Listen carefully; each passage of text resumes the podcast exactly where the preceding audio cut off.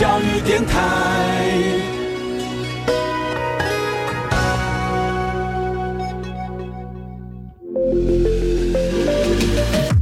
创业新鲜人给你产业新动能，杜伟与他的创业朋友们与你一起 Go Fly Win，欢迎收听大创业家。FM 一零一点七兆赫教育之声教育广播电台，欢迎收听今天现场节目。您好，我是杜伟。今天在节目线上，我们要邀访到一位，呃，说实在话了，如果您喜欢这个烘焙啦，喜欢一些甜食的朋友的话，那么在南台湾，那么我们几乎在很多的这个活动场合当中，我们会看到他的一个踪迹。为什么呢？大家对于他的所陈列出来的东西呢，一直感觉到一个诧异跟这个觉得啊，真的是 amazing 的感觉之外呢，对于他会从事这个行业，大也充满了无限的好奇。呃，我要介绍这位，就说实在话，他在很多的媒体当中有被介绍过他的故事。他是来自于高雄六龟的江州行，日式生活的少年陶给，嗯，贝安那讲。主持人好，各位听众朋友大家好，我是江州好。是，其实大家认识你的话，都很从一开始很多人从市集的开始认识你哈。对对对，对啊，就一开始说说，哇靠，这个这个这个，呃，这个人明明就不应该，一开始不好不好意思 爆粗口了，不，很多人会觉得很好奇，说说说。基本上，这个人应该不太像是会在市集上出现的人。呃，怎么说？怎么说呢？啊，好，我觉得说说这个人，基本上他他太有气质了。这个，哎，不不不，不好意思，我不是说说来来摆气摆摆摆市集都没有气质，而是在说说这个人在跟跟坐在这个一大堆的人当中，我会觉得说这个人怎么这么的沉默。嗯，沉默啊？特别特，我觉得我觉得你你算是蛮沉默的，因为一般来说说，在我们去市集看你们的话，大家来说都呃会很主动的跟大家吆喝啊，来呀来呀什么这东西。对，基本上张忠豪就是很静静的沉沉坐在那个地方，然后就带着他的那一摊的那个美食。为什么说这？因为我去年有曾经参加过，然后我就想说，怎么这摊这么安静？但是还是很多人来买东西。对啊。除除除了你的 partner，对，主动的哎说哎杜大哥，就说就说大家对于江州行的认识会是从很多的媒体上面看到你，嗯嗯，你是一个呃 baker，嗯，好，也是一个 cooker，嗯，好，那更有一度大家认识说说，哎，其实你还蛮适合走演艺圈的，嗯嗯，对对对，但是你把这些都放弃掉了，嗯，就是好好当一个真正的食物的制作者，对，好，嗯。你的这些原因，我相信很多人有人看到，也有人没有看到。那么，但是还是要请你不厌其烦的跟大家 再讲一次好了。好，没问题。就是其实我觉得，可能我第一印象会给人家一种好像有点距离跟比较沉默的的感觉。人帅就这样子，没有没有啦。其实我觉得可能跟 跟我像我坐那边哈，人家就打算说哦，我家下的徒弟来呀。就是可能跟我自己的家庭有关。就是我我们全家其实都是。公务公教人员，就是我从爸爸妈妈，然后姑姑，甚至我姐姐，其实都是公教人员。嗯然后我们从小的怎么讲啊？那个家庭环境就是比较沉默一点。就可是我比较奇怪，就是我算家里算活泼的。你看活泼还真的吗？我算家里算很活泼的，真的。啊。然后所以就会嗯，怎么讲？比较有一种。呃，拘谨的感觉，我自己也觉得有时候在某些场合，我自己会比较慢热，然后比较放不开。嗯，那所以在创业初期，我选择用比如说摆摊，或者是或者是跟人家接触，我其实是有点想要训练我自己这一块的，在练胆，对，在练胆子。然后我希望可以透过去交流，去现场跟人家聊天之后，我可能也会变得比较更外向一点。那这刚刚其实主持人有提到说我。跟演艺圈有一点点小关联，其实是我自己在念大学的时候，就是刚好接触一些像是模特的相关的工作，然后就被找去参加一个当时还蛮有名的歌唱比赛。那在那个过程中，其实我。才意识到说，哎，兴趣跟专业之间的差别。像我就是喜欢唱歌，我们可能在浴室里面唱。嗯，可是你到现场之后，你发现说，一站上舞台，你脑脑袋一片空白啊。然后你能够凭借就是你对于你自己喉咙肌肉的那种习惯，嗯，就是你可能上去说你要唱一句话，你可能完全是不知道怎么办，因为你现场也听不到你的声音，对，然后只有音乐很大声，对，然后。又很冷，就是 摄影棚很冷嘛，然后还有前面还有五六尊神明在你前面，就是盯着你，准备要挑你哪边出问题啊哈。然后我们又不是那种专业训练出身的，所以那时候其实让我来对我来说是一个很大的震撼教育。那不过也因为这样子去训练出一些胆量，才想说，那我以后创业我也想要是可以跟人家交流，然后让我自己更。更能够去面对别人，讲出自己想要的的的东西，或者是卖自己的产品。哎，你不会迷失于那样子一个一个掌声、灯光这种感觉下？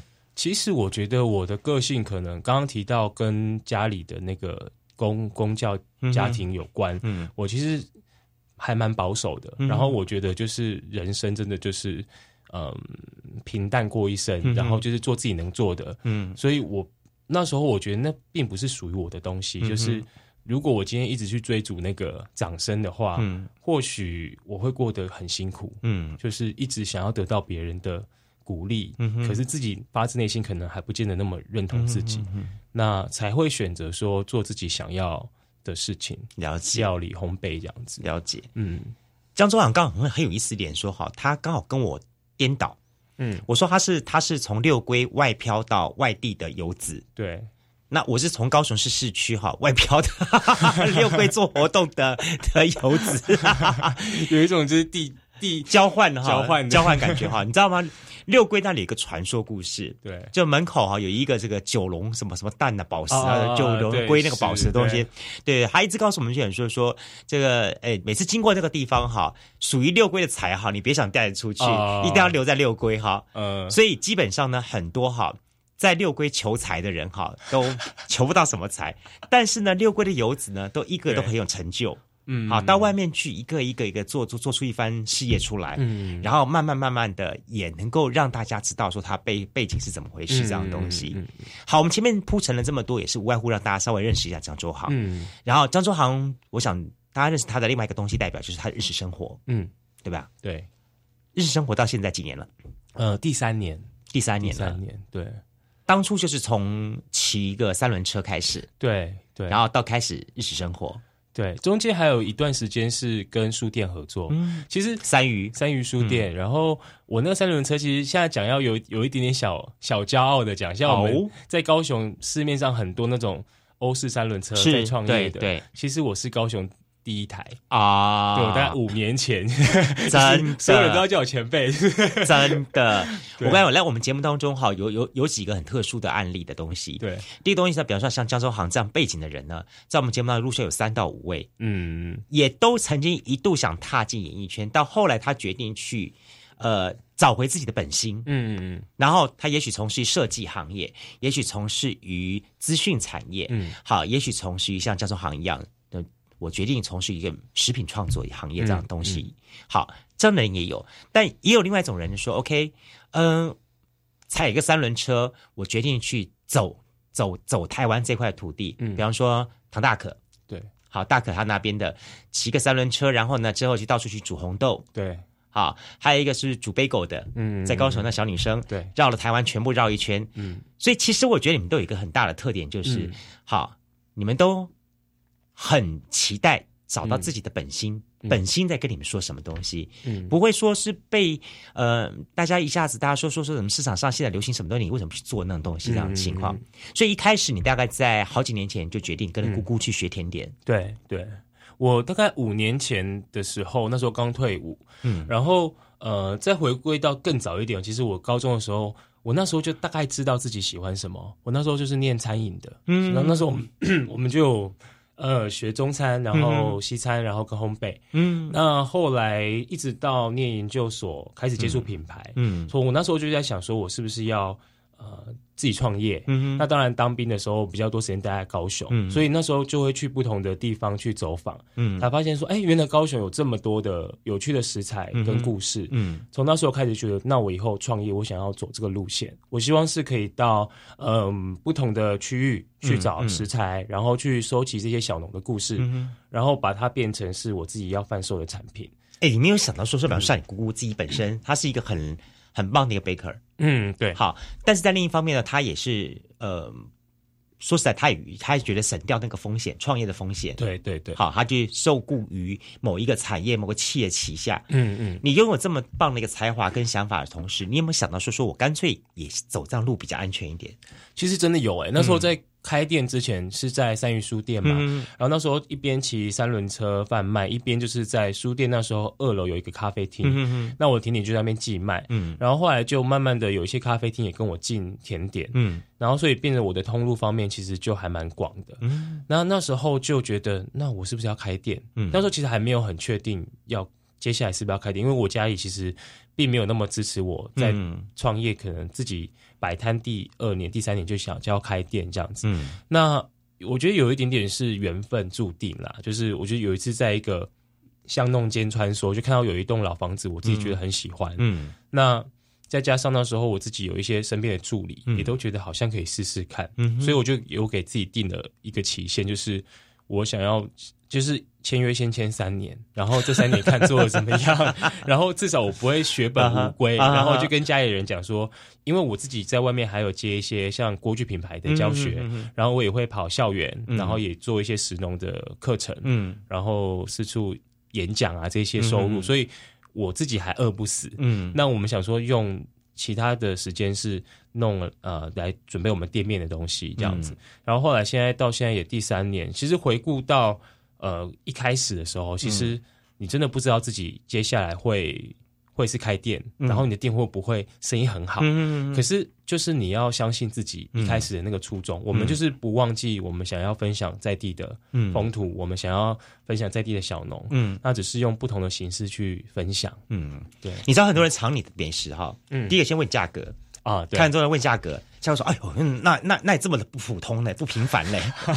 第二点踩上去说，哎呀，物超所值。呃，对对，这是这是我觉得看很多人啊，对我我曾经跟江中好像买了买过一批甜点嗯，然后呢，我拿给那一批朋友在看在品尝的时候，刚才我把价格报给他们说，哎呦，高手有需要 高高高高手的有甜点要到这种价格吧？我说你尝了再说，对谁说高雄不可以的？对对，谁说高雄的价格一定要是给人家很很很普及化，CP 值很高？没这回事。你但是我重点是你先尝了再说，嗯尝完之后他跟我们讲说说真的值得。嗯，来，我就是要问你，你为什么你用什么方法让大家觉得值得？其实我觉得我会去参考一些呃，像国外的，像我们讲马卡龙好了，嗯为什么它一颗可以卖到五六十，甚至上百块？嗯那大家觉得真的这么好吃吗？嗯那我们台湾的糕饼难道没有可能这么好吃吗？嗯那为什么外国人来的时候都只买我们台湾自己嗯的伴手礼？嗯哼所以我就想，怎么样把中间的这个价差变成是某种价值？嗯哼那马卡龙象征的其实是某个程度上是像时尚或者是一个饮食文化的代表。嗯那台湾其实也有很多我们在地的有饮食文化的糕饼，嗯比如说像最近的话是凤梨酥，嗯那像太阳饼、嗯老婆饼这一些，嗯所以我就希望可以让它有一个转化是，第一个从尺寸上、外观上，就是把它缩小，然后加入不同的在地食材跟味道，嗯那让年轻朋友也觉得这个东西好像没有这么老派的感觉。那当然食材上就会选择更好的。嗯啊，像以前大家传统都会用酥油、乳马林、猪油，嗯那我们用比较高档的，像是无水奶油，哦进口的，是然后像里面一些奶粉跟呃奶水，我们也是挑最好的。嗯那就是用这个食材本身的调整跟整个应该说是产品的态度，嗯嗯然后让它变成是一个新的产品。嗯大家吃到这个东西，他不会想说啊，这太阳饼一颗应该是十几二十块吧，嗯为什么要卖到三四十块？嗯嗯那我们就会跟他解释说，其实中间我们的做了调整，这样子。你如果买二十块的也有了，呃那个火车站或者是 Seven 应该也有。对，对但是呃，那个东西说实在话，你在尝过张书航通宵，你发现两者之间真的是有落差的。嗯这是为为什么我们最近强调一点说，产品到了最后，它应该不能去过度强调 CP 值。嗯嗯嗯，强调 CP 值的东西，只会造成我们的创作者在成本效益之下的话，尽量去压缩，他永远没有办法去创造出更好的作品出来。对。对你如果能够给他一个更大的空间，给予他更多的鼓励的话，嗯他可以有更多的一个往前走的一个动力，这样东西去创造出来。嗯。所以呃，我我知道说，在你的产品当中，好像几件卖的相当不错，像小羊饼，嗯嗯嗯嗯，还有呢马卡龙，马卡龙，对，嗯嗯嗯，这些东西，你当初在设计这些这几个产品的同时，对，是因为说你觉得市场上就有这些东西呢，还是说有一些你自己不同的思考考量的部分？嗯，其实像那个小羊饼，就是刚刚提到是从太阳太阳饼上去延伸。对对对，然后比较特别是我们习惯吃的太阳饼是中部的，嗯。它其实里面就是纯粹麦芽。嗯。那南部太阳饼比较特别，是有加奶香味进去哦跟饼皮上会刷蛋黄，嗯所以看起来样子会更像真的真实的太阳的感觉。那我就想说从金宫这边。相像啊，那样对对，虽然说真的也没有太阳在里面，对，不过我就觉得这东西蛮特别的，然后它又可以做一些转化，然后又很有台湾代表性。嗯那像凤梨酥，当然是这几年因为可能各个因素、媒体或什么的嗯炒作，所以它变成好像哎、台湾另类伴手礼。是可是它的历史其实不如太阳饼或者是老婆饼这一些。嗯所以我当初一开始在创立日食这个品牌的时候，嗯其实就是用太阳饼当做是我们的一个出发点。嗯那我希望可以由它当做是一个出发点，后续还可以有不同的台式糕饼、嗯新样貌的东西呈现这样子。那我觉得也是可以让吃的朋友可以去透过糕饼去认识这片土地，也有什么食材，然后我们自己的文化是什么。嗯那当然，我觉得西式甜点还是很受欢迎，所以这这部分我们同时还是有在做，不会说啊、为了要强调我就是一个台式的糕饼店而放弃。做其他的机会，那台湾本来就是一个饮食文化很丰富跟对。错综复杂的地方，对对对。所以我觉得这样子也会比较有趣，就中西交流的感觉。其实我我觉得，嗯，知道像这些所谓的西式糕点，好，西式糕点或者是说一些日式糕点，嗯。但江中好像不断的去把台式的糕点给找出来，嗯同时再赋予它新生命，这样子。嗯嗯，提到了台式的糕点，这我倒要想问一下了。对我们印象当中，你刚刚讲的一个太阳饼嘛，哈，对老婆饼嘛，对，然后阿狗香米呀，台式糕饼其实蛮多的，真的真的是很多哈。其实蛮多的，哦像一些。呃，有一些其实是从中式转换过来，比如说我们说，哦对对然后还有像是一些比较像是松糕型的，哦。有点上海松糕的是是是是，可是其实它就像我们的族群一样啊，嗯其实过来这边之后，当然会融入在地的一些不一样的做法或食材，它就会变成是也是属于台式的糕饼。嗯。那台式糕饼其实比较多是那种我们讲那种。呃，像酥油皮或者是水油皮的这种的擀卷式的糕饼，那另外就像是一些什么糕糕类的，嗯我们讲什么桂啊、哦。昂刀桂、什么菜桃桂的一些东西，嗯。那它因为漂洋过海过来之后，嗯。再落地生根，所以我觉得就是台湾糕饼了。嗯。就像大家可能会想说，哎，那其实我们会区这个漂洋过海，不管他是当年的明清时代的走黑水沟，或是一九四九年的走后来的，对，他来到台湾，其实他就在一个地方开始产生化学变化了。对，甚至像以前日治时期的羊羊羹。啊，羊啊，羹，或者是以前那个吃茶店的一些什么乳酪蛋糕这些东西过来，其实我们台湾都会把它自己做转换，变成什么古早味蛋糕，一些什么什么 cheese 烧之类的。那我觉得其实这个东西都很有趣。嗯那他只要跟台湾的在地的文化有连接，我觉得它都可以算是台式糕饼。嗯，我我其实我我一直觉得说，哈，台湾这块土地它的融合性非常大，嗯，然后几乎所有的美食到这个地方，它都会经过一番的调和之后，发展出一个属于它的台式味道。嗯，就像说我我我的朋友他们在在东北吃酸白菜锅，到台湾讲说什么东西啊？哎，呃，我我刚才说这就是台湾，对对，这就是台湾，因为他们他们的酸白菜锅里面绝对不会出现鹅啊，绝对不会出现海鲜类的东西。但是我们这里说海鲜类的东西其实是主角，因为我们我们就常说调出它的鲜味嘛，对不对？对对对但这两者就是不同的一个认认认嗯认知的东西。相对一点说，我想张中华这些年也很努力的在做这些的台式点心的再翻新、再再赋予新的生命。嗯，在你的这个创新的过程当中，其实你自己应该会有有很多机会跟自己对话。对。哪些东西是我应该留，哪些东西是我应该舍的呢？嗯，其实呃，我的产品的创作里面，其实有比较特别的是，嗯可能有些朋友有听过文学甜点，或者是像是我们妈得妈得，文学甜点，对文学甜点，林海音那一套东西吗？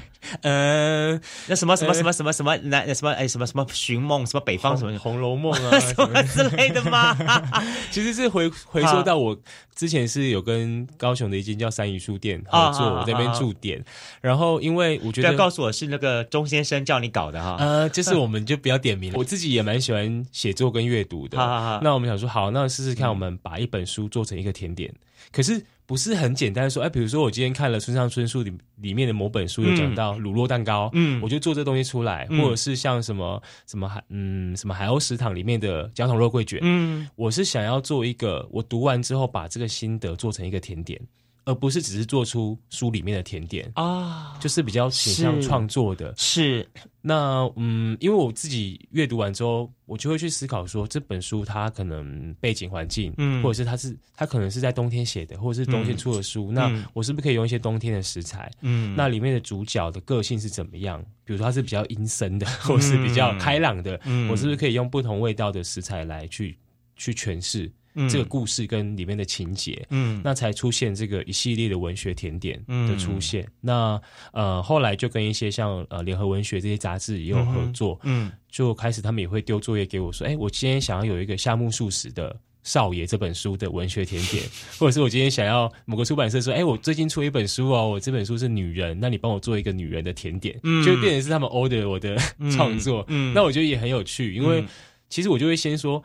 不是每本书我都做得出来，因为我们不是每本书都有共鸣，就是讲白一点。那可是我尽可能是呃，把我自己读完每本书的心得去做整理，然后有时间的话，我就把它做成一个甜点。嗯，那客人在可能有些是读者，他就会好奇说：“哎，我这本书的甜点是什么味道？”嗯，那也有一些客人来说：“为什么甜点名字叫再见伯利？好奇怪哦。”我们就会说这是这本书的。它专属于它的甜点，嗯，那无形中就会让让读者跟喜欢吃甜点的人有一些交流，嗯，然后就会让书本本身有属于它的味道，这样子。哎，你很厉害耶！你透过甜点来阐述、表达你的论述。啊，没没有啦，就是也是因为钟先生的帮忙，就是一直 cue 他。我我我真的那种感觉，就是说，其实现在的各个创业产业当中，很重要的重点是你核心价值。嗯，然后你不但是有核心价值之外，你做出来这个作品还能够进行一些论述。嗯嗯嗯，透过你的作品去跟人说故事、说话。对，我觉得这点非常重要。嗯，所以你看哈，交通行他从一个一开始的只是一个呃做甜点的师傅。慢慢慢慢的，他开始去思索说，在整个茫茫的红海当中，他的定位在什么地方？于是他看到了他的这个台式甜点。嗯，台甜点当中呢，他又融合进他所学的一切的技术。嗯，你当时二十几岁进来的？呃，创业吗？啊，我大概没有学学学学真真正真正，你觉得说市场上你肯定你的你的手艺的话，在二十几岁，大概三十了。天哪！对。所以我五十二岁还不老了哈，我我最近在看一一部日剧，刚好在讲那个日清什么食品的创业故事。他那个创业人创办人四十七岁、四十六岁才开始。是啊，对，哇，所以其实我觉得年年纪真的不是是在咖啡冷掉之前都可以。对对，看了吗？看完了，看完了，看了。所以，我我就觉得说说，真的这是一个很好的一个尝试。对，就说这这就是思维。嗯，好，这个思维，所以我们在这里鼓励很多年轻朋友说，如果今天在节目当中，你希望透过江周航跟大家聊天的过程当中，你能够听到一点不一样的论述的话，嗯，这就是江周航希望带给大家的一个思想的一个方向。很多时候，我们做任何事情，不要只是单纯的做表面上的东西，呃，那些物象化的具体化的东西是人人都可以做的事情。但你如果想要做出一个隽永的一个事件的话，那你就必须要思索的更深层，嗯，好，更 deep 一点。当你这么有着思考这些东西之后，你才能够有好的作品产生，也才能让大家尝完或者大家接触完你作品之后，大家集结称赞，真的是这样子。好，我们先休息一下。今天节目线上邀请到的是来自于高雄六龟的。这个日食生活的少年陶 gay 哈，这江州行来节目跟大家来开杠聊天。等一下呢，我们继续来跟他聊聊。呃，他最近呢，似乎对他的日常生活有点不太满意了。静极思动是怎么回事呢？好，然后我们再跟大家聊一聊。那么还有一点说一说，其实江州行在过去一直是不断的在创造是台湾的嗯甜点，我们台湾的价值嗯，但相对一点是。你也有机会跟国外这些朋友们交流之后互动之后，从他们外面看到台湾价值又是什么东西呢？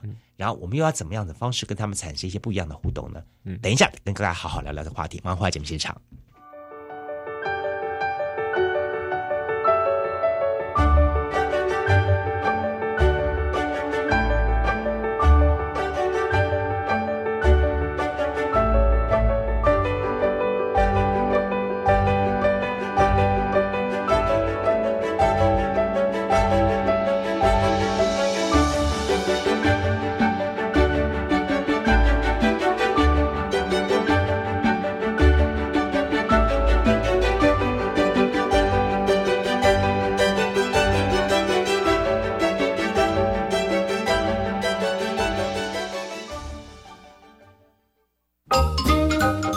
乡下来讲客家话。我是小学生，我的台语做练凳的哦。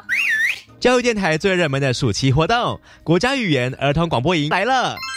这次结合电台声音故事馆与广播资源，希望激发儿童对于学习母语的兴趣。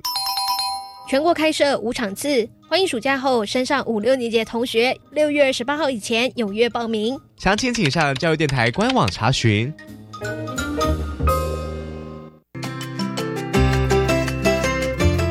落实教学创新，发展学校特色，提升高教公共性，善尽社会责任。高教深耕计划成果展现，尽在高教跟我来。教育部与教育电台联合直播，李大华制作主持。高教跟我来，七月七号正式开播，每周五下午六点零五到七点，一定要听，很棒哦！好心动哦！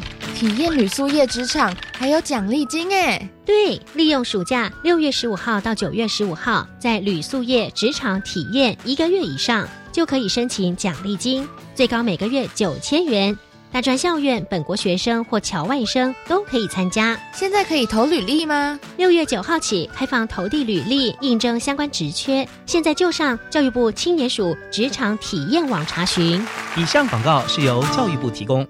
多吃纤维或蔬果有什么好处呢？增加饱足感和咀嚼次数，预防便秘、肠道、心血管疾病，降低血中胆固醇，有助于血糖控制等。好棒哦！我们可以做成引人注意的影片或电子教材。好啊，帮助大家对健康饮食有正确认知。九月十五号前参加大专校院多吃纤维或蔬果教学资源征选活动，还有机会获得奖金哦。以上广告是由教育部提供。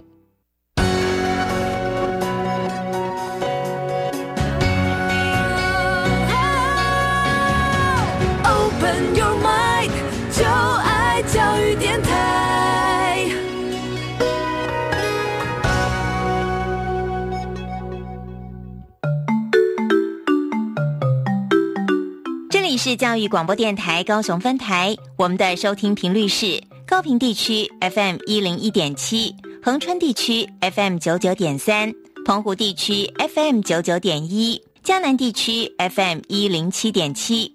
欢迎您收听教育电台所制播的优质节目。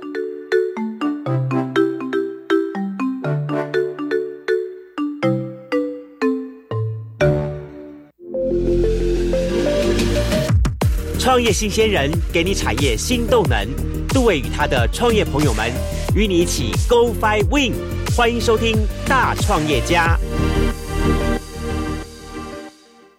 F N 一零一点七兆赫教育之声教育广播电台，欢迎收听今天现场节目。节目线上，我们特别邀请到了是来自于这个高雄的日食生活的这个陶给，嗯，江州航，跟大家一起来开杠聊天哈。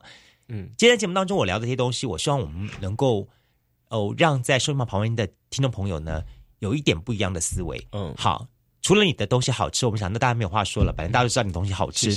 对啊，而且每各个媒体已经报道的，呃，不胜其详了。对，媒体不嫌多，媒体不嫌多。哎，你这点倒是真的。我们之前请教到了我们的那个呃国际公关老师哈，就是一样跟你姓江的。啊，好。好，一所大学的我们的江慧松老师，对对对，还得跟我们讲，就是说特别谈到一点，说说如果像这样子的一些小食店家，是他们怎么样子来做商业公关？是好，他有跟我们做做了一整一堂堂一堂课的分享，我觉得非常非常棒，这样子。不过相对一点来说，说我们来谈谈你自己好了。对，哎，你我我觉得你是一个不会以自己满足的一个人。哦，是对，你会，你会久不久去挑战自己。嗯嗯嗯，很多人会觉得说，说我既然创业了，我创业有个 model 模式出来的，我就照这模式去走就好了。对，然后呢，它能够保证我的温饱，保证我有一定的收入，而且我眼看的这个整个的市场上是不错的，对，就好啦。对，我就是一个把会把自己逼死的人。好听到晋级私动，对；难听点叫做逼死自己，对。瞎忙。你日常生活最近有什么想法？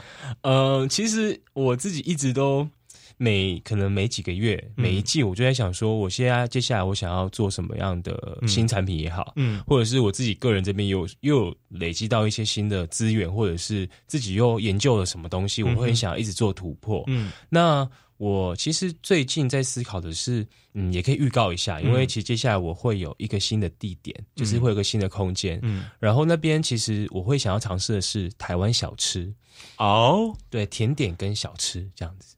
哦，对，我会想要试试看台湾小吃，因为在左营，在左营，对。OK 你好厉害哦！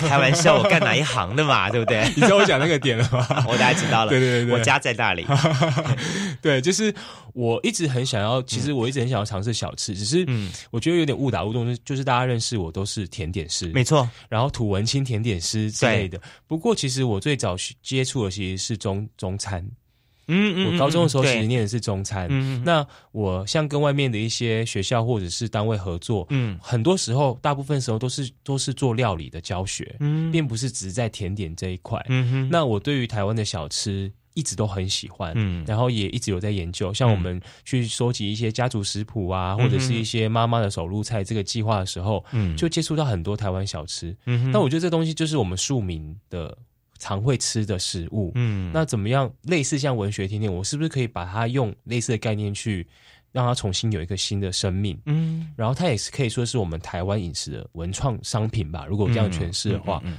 那呃，当然甜的市场有一定固定的市场，嗯那可是小吃其实相对来说整个市场性会再更广，嗯尤其是让年轻朋友又可以认识一些比即将失传的小吃。对，这是我自己一直很想做的事情。啊，我觉得这个倒是不错，因为说实在话，很多妈妈的味道都在时光的流逝当中就慢慢慢慢的不见了。是，那回想起来，我们在想说，妈妈当中，我们总是觉得啊，自己做好像少那么一味。嗯如果是真的，它能够被当做是一个呃一个很棒的一个 database 的东西，嗯把它存存存存存起来的话，嗯，我我觉得这是一个很好的表达的方式。不过你们也蛮也也也也蛮早就看到这个市场了，就是说其实是去做这些嗯收集。其实我大概呃两三年前，嗯那时候刚好前前年有得到高雄市文化局的一个书写高雄的计划。嗯那时候我提的计划内容就是我要收集高雄老味道嗯的家传食谱。嗯哼那我自己第一本作品里面其实有提到一段，就是关于我奶奶的萝卜糕。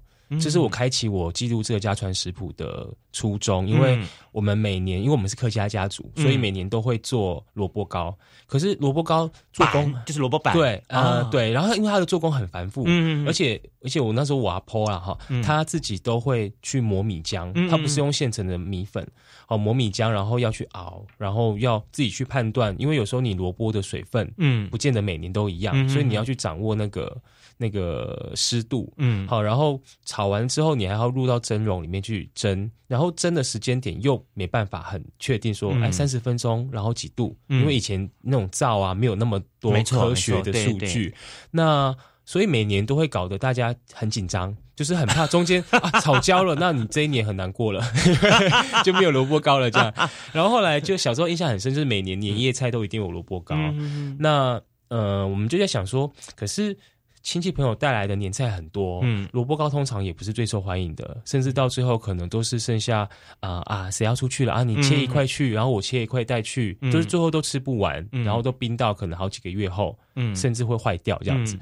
那我就一直在思考，为什么一定每年都要做萝卜糕这样？嗯。然后一直到某某一年我的奶奶过世，嗯。那隔年的年夜饭就少了这个萝卜糕，嗯。我就发现了啊，原来这就是萝卜糕的意义，嗯就是当你有家人愿意为你做菜的时候，那是幸福的，那是幸福的。对对。那我们是不是可以尽一点力量去把这些东西记录下来，嗯然后把别人的家族故事记录下来？嗯然后在某一天，如果真的这些东西人不见了，嗯至少我们有留下他的一些记忆，对，所以才会有这系列的呃考察跟知识记录这样子。哎，我觉得这点很好，嗯真的，它不止，这又是你另外一种不同的论述了。嗯，对，就是说，在这个食物当中，我们又看到了、听到了另外一种不同的轨迹，所以在你这个新开的店当中，我们可以嗯陆陆续续尝到这一些嗯不一样的台湾小吃。对，希望 希望我真的有时间可以把它整理出来。加油，真的要加油！对对对 对啊，如果你愿意的话，我可以贡献我妈的那个啊，真的吗哎？我妈马上马上邀我邀，我我我我我我我真的我真的要讲一句话，就是说我相信听众朋友大概没有人吃过像我妈这样的粽子，子，嗯，它是甜的跟咸的搞在一起的，真的假的？那是汕头人的吃法哦，真的啊。以前我我我们每一年我们过生日的时候啊，我们中午都要吃两个东西，嗯，所以我妈我妈拿手三个汕头菜，其中这三个第一个东西就是咸甜粽，每年端午节包粽子的时候，然后你觉得你妈的粽子好特别啊，对，她在一个粽子的一个角落当中用甜豆沙，对，外面再包那猪网油。放在个角落当中，这样子方式变成一个粽子，变你吃吃到咸的东西之后，最后你会吃到一口甜的。哦，这个好特别，很特别哈，很特别，两者之间不会违和。嗯，好，我觉得这这点我我觉得我们他们的汕头汕头粽子蛮厉害的。这第一个，第二个东西呢，哎。这是一个功夫菜，我也是小时候看我妈做的，就是什么鸭子哈，拿金兰酱油慢慢一勺一勺一勺的，嗯，用用那个金兰酱油来把它淋在上面，嗯，每一次他做这只鸭子的话，要做大概两三个小时，嗯，要站在那边站那么，我就说小时候觉得哎吃起来这么两三口就没有了，对对对，现在也知道说说那个站在那边那个光那个站的那个腿功哈，对，就就不得了了，真的，对，这这这这是吧？你看以前的人愿意为了很奇怪一道菜去花这么多时间跟自己的精神，然后我们小时候小朋友说说说啊。煮了半天，煮了三个小时，才这么一只鸭子而已。对，不如你就用泡的，用浸泡法。就可是中间还是有差别，像真的真的有差。像我奶奶也是以前都会做腊肉嘛，然后她就是也是用这样淋的，一直淋一直淋。对，我想说你泡着不就可以了吗？对。后来才发现说，原来它还是有一个就是间接性的让它去吸收的那个作用，那个味道会不一样的。对，那真的是味道不一样了。我。所以我就觉得说，从这些的这个老味道当中，嗯，其实你会慢慢慢慢去回忆一些以前那些岁月的东西。对，那就是有点像是那个那个的开箱宝一样，就是我今天到你这个店里面之后，突然吃到一个，嗯，我很久没吃到的东西了，那瞬间的感觉会非常非常的，嗯，对。对，那个然后觉得很特别，为什么在这个空间里面可以吃到那个老的味道？是，嗯，是是是。你你你跟你你 你这个思维想法，我觉得是很有意思的，难怪可以拼命拿奖。没有啦，没有没有没有，就是 所以你看，听众朋友，你看张总好今天透露第二点告诉大家了哦。好，你看他就告诉你说说，其实你不要只是单纯的做一个事情，嗯，然后把这个事情，你就想说说，反正我就是这一个 model 出来之后，我就拿这个 model 继续的不断的操作操作操作下去就好了，嗯。世界冠军只能得一次，嗯，但是呢，你如果拥有你自己真正的论述的方法跟一些作为的话，然后你可以用这样的方式不断去碰触到新的题材，嗯，而产生新的化学变化出来。对，从一个 baker 到后来变成一个 cooker，嗯，到真正我觉得你现在在做的事情，应该，呃，我我这么说，我我我觉得啦，你比较像是一个呃田野的一个采集者了，嗯嗯嗯。嗯，对，田野的采集者，你说从采集当中，你去替大家找到了很多很多在人类发展学当中会经历的轨迹。嗯，我我我前不久我访问了那个屏东的呃西本屋的老板。嗯。啊，对，那那那年轻人，对对对，我跟他们在聊聊的时候，我就觉得。他们两个用人类学的方式来来来阐述一些论述，我觉得很有意思。嗯，同样道理，我觉得也是。嗯，张东华也是用这样的概念，就是说他不断的把这些的人类学当中所曾经发生的事情，这些都属于人类学的范围。嗯，然后一点一点的找出来之后，再用他自己的论述方式去重新诠释。嗯，这个东西就变成是江州行的东西了。嗯。我觉得其实我们自己都，我自己一直在找一个叫归属感。嗯，就是我们不管是以前的大环境，或者到现在我们年轻人的创业环境来说，其实我们很需要被认同。嗯，那这认同其实有时候是对于自己所在的位置，或者是自己的文化的陌生，或者是疏离。那像我回归到自己最喜欢的事情，我就是喜欢去呃，我喜欢书写，我喜欢去阅读这片土地。嗯，所以我们想想说采访很多的小农，或者是这些眷村妈妈。嗯，好，接下来我那个空间其实会有很多部分是放在眷村菜的部分。嗯，好，因为我们觉得啊，闽式的或客式料理其实做很多了。那我我自己也因为这个关系去接触到很多像是山东的，嗯，做那个圣宠的，我就觉得好特别。他剪那个馒头。然后还有像是什么香香蛋糕，嗯，湖南的那个香香蛋糕，然后它也不是甜的，它竟然是咸的，你就觉得说这些故事虽然是一家一家庭的故事，可是它其实是一个时代，哎，嗯，它可能从战后哦，就是来台湾之后，他就在这边定居了，嗯，那我觉得这些东西其实是很值得被介绍的。嗯如果我们可以把它转换成一个可以去让大家吃到的食物，嗯，然后再透过过程中去邀请这些我们去考察的这些妈妈来。教大家做菜，好，然后再透过这样子的过程去让大家认识这道菜，认识不同人的家族故事，然后让自己跟这些故事跟食物产生连结，或许就可以找到对于这片土地的归属感。就是我这样子去思考的，嗯，所以才会觉得还是要回归到自己真的喜欢的，嗯，跟自己所认同的。才有办法做的长久，这样子。嗯哼，嗯，你会有这些论述的想法，是因为你平常很多经常读书，是吧？其实也，其实我也没有算很常读书啦。我觉得应该是花很多时间一直 在想要让自己嗯更好，嗯，想要去知道更多，然后想要去比较文艺 比较文学一点，我想要去拥抱这个世界，我想要知道说，虽然我。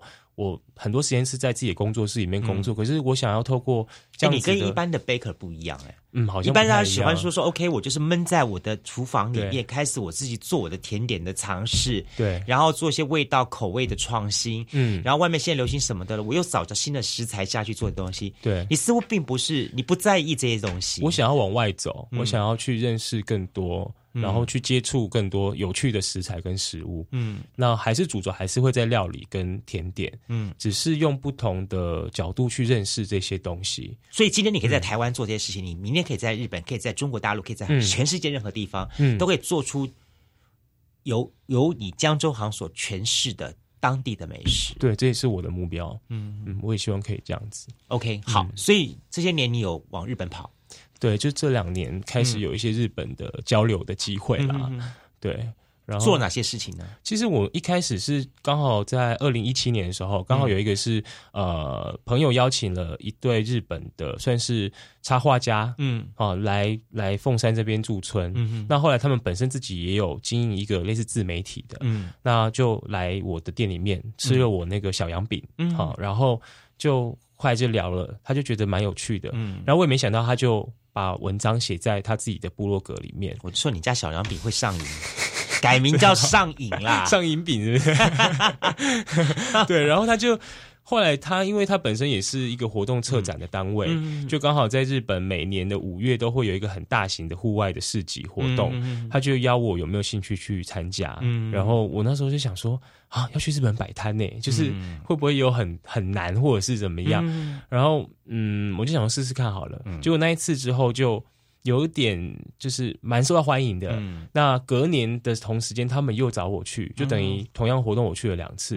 然后因为在日本有一些算是媒体有介绍之后，就开始有不同地区人来邀请，像是香川县最近开始要红的那个，应该说是最近开始要办的那个大地那个就是濑户内海那边的艺术季，是是是的那个那个地方也有找我们过去摆摊。然后后来像。去年是一二月时候去大阪，嗯，那边就是有一些在地的店家，嗯，开咖啡厅的、开吃茶店的，嗯，有找我过去开课，就是教一些台湾的料理跟。你胆子很大耶！对我后来想想，我觉得我怎么那么敢，而且你一脚踩到人家的核心去了。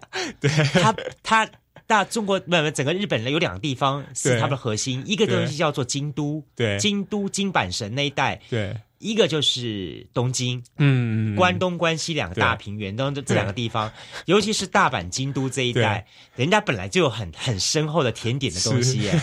所以我是以台湾的，你知道，我已经先我我没有冒犯你们和果子，我就是做台果子，所以他们觉得哎这蛮有趣的，然后就他没有说，他没有认为说说你这你到底在讲什么东西或什么不伦不类和什么的，他不会这样想，不会，他们很他们其实接受度很高，嗯，像大家可能很难想象，这一次我去。因为那天我就跟我妈讲说，我教什么菜，我妈说你这个东西能教吗？嗯，然后我说他们很喜欢呢，嗯，结果我教的是教他们怎么包水饺，教他们日本人？日本人教他们怎么煮酸辣汤，然后怎么煮麻油鸡，然后还有一个是凉拌茄子。我真的要问你一句话，红豆蕾丝嘎，真的，而且我们课程还啊。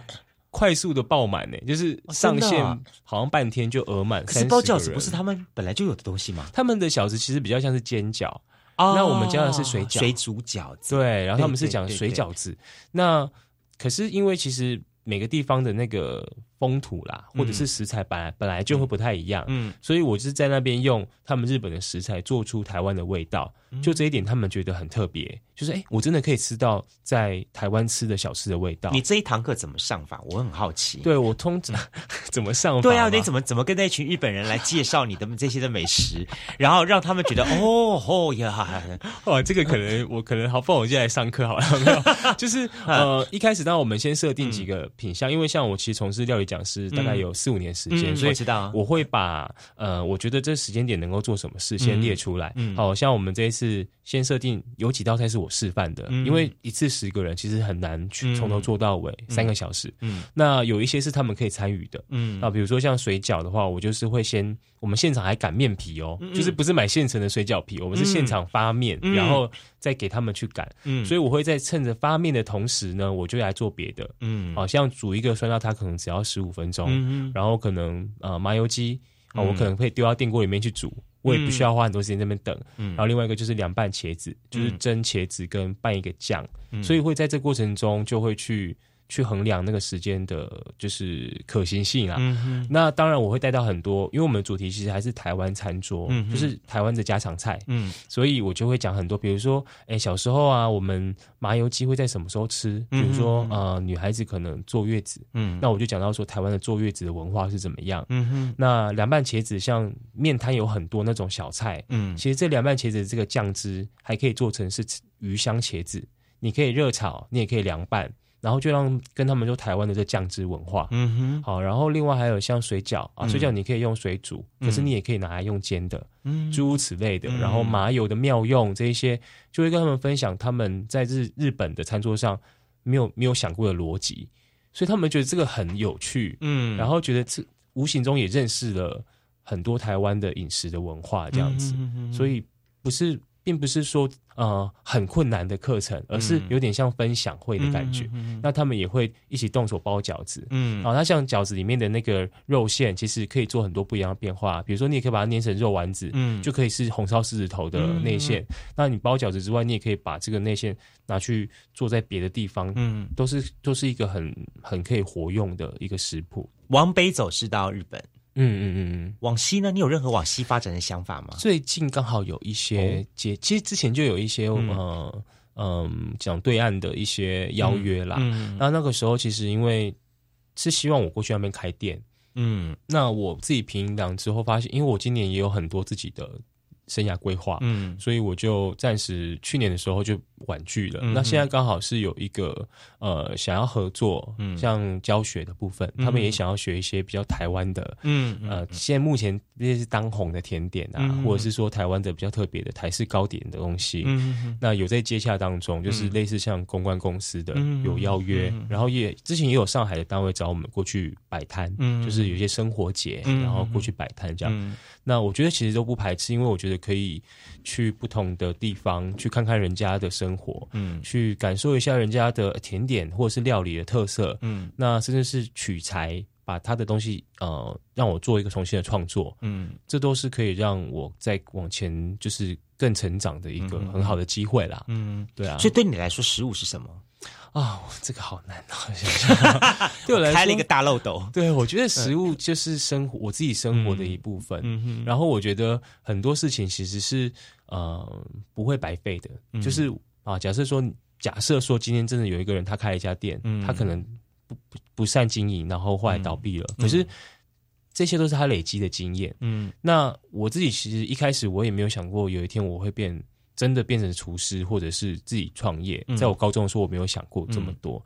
可是到现在，我自己做这些事情，我就回溯到说，哎，原来我那个时候就一定有一有一点点那样子的影子了。嗯。那所以我觉得这一路过来累积的过程，就是我自己对于呃生命或者是对于食物的诠释，就是嗯。它是呃嗯我喜欢的事情，嗯。然后它是我觉得很重要的事情，嗯。那更重要的是在透过这样子我自己喜欢的事情里面去找到自己的认同感，嗯然后对这片土地的认同，嗯，这是跟归属感啦。嗯。我觉得这应该就是食物给我的算是启发吧。哎，你都不会有倦怠感出来产生吗？其实会啦，还是会啦那。什么是让你你克服倦怠，然后继续往前冲的一些的动机呢？我觉得可能是跟家人有关，嗯就是像嗯，一开始其实我家人并没有那么支持我自己出来创业，嗯，他们觉得我可能就是啊考个什么公家单位的考试，或者是就是在学校工作，然后带去区公所吗？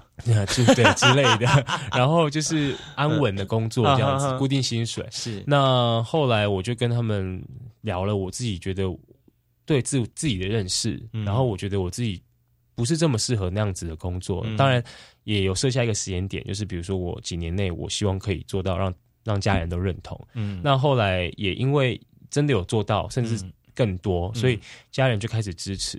那我就会有更多的信心跟动力，是我想要让他们以我为为骄傲。嗯，觉得哎，我我儿子是谁？然后他可能在什么领域做的很专业。嗯哼，然后即便不是大富大贵，可是至少。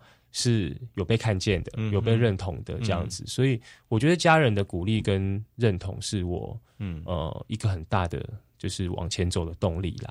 然后另外的话，可能就是觉得自己不够好，想要再更好。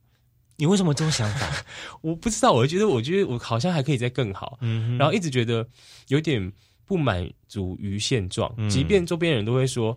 很好啦，你是啊，已经有什么，已经有什么，对对对。然后可是我觉得那个那不是我的，就是嗯，他就只是我做过的事情，他可能不是真的我拥有的东西。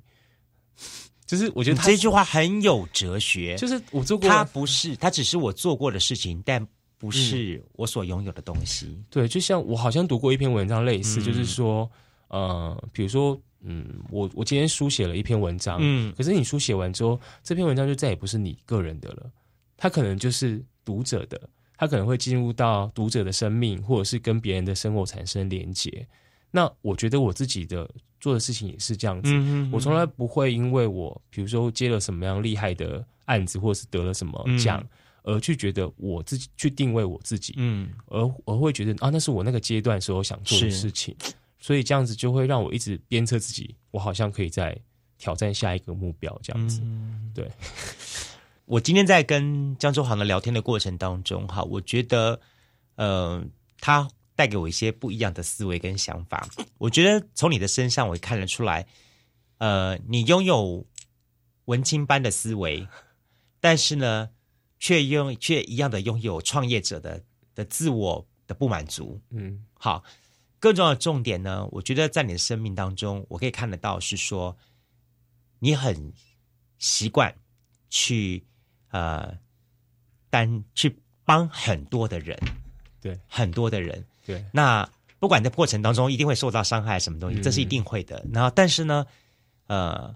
我相信这是一个善的循环，到最后呢，真正的福这个福气或什么之类东西，它就回到你身上来。我相信这在你的的运运，在你的人生的转转动当中，应该是有发生好多次你自己可以体会的事情。是是，对啊，对对啊。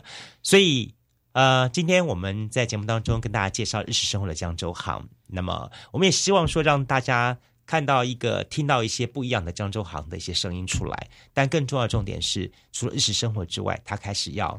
转进一个新的方向去了，嗯，那转进到新的方向去之后，会有产生什么样的化学变化呢？我觉得这是可以期待的，嗯嗯，很可以期待的。就像你刚刚说说的一句话，是说说，呃，写文章的当下是你的，嗯，但是写完文章之后就属于所有的读者大众的了，一样的。目前的这个创作阶段是属于你江州行的，嗯，但这个东西店成立之后呢？就要让每一个到他店里的人来写自己的故事了。是是，真的是这样子。再次，我们感谢是生活在江州行来节目跟大家分享这么棒的内容，非常感谢你喽！谢谢谢谢谢谢，嗯，拜拜。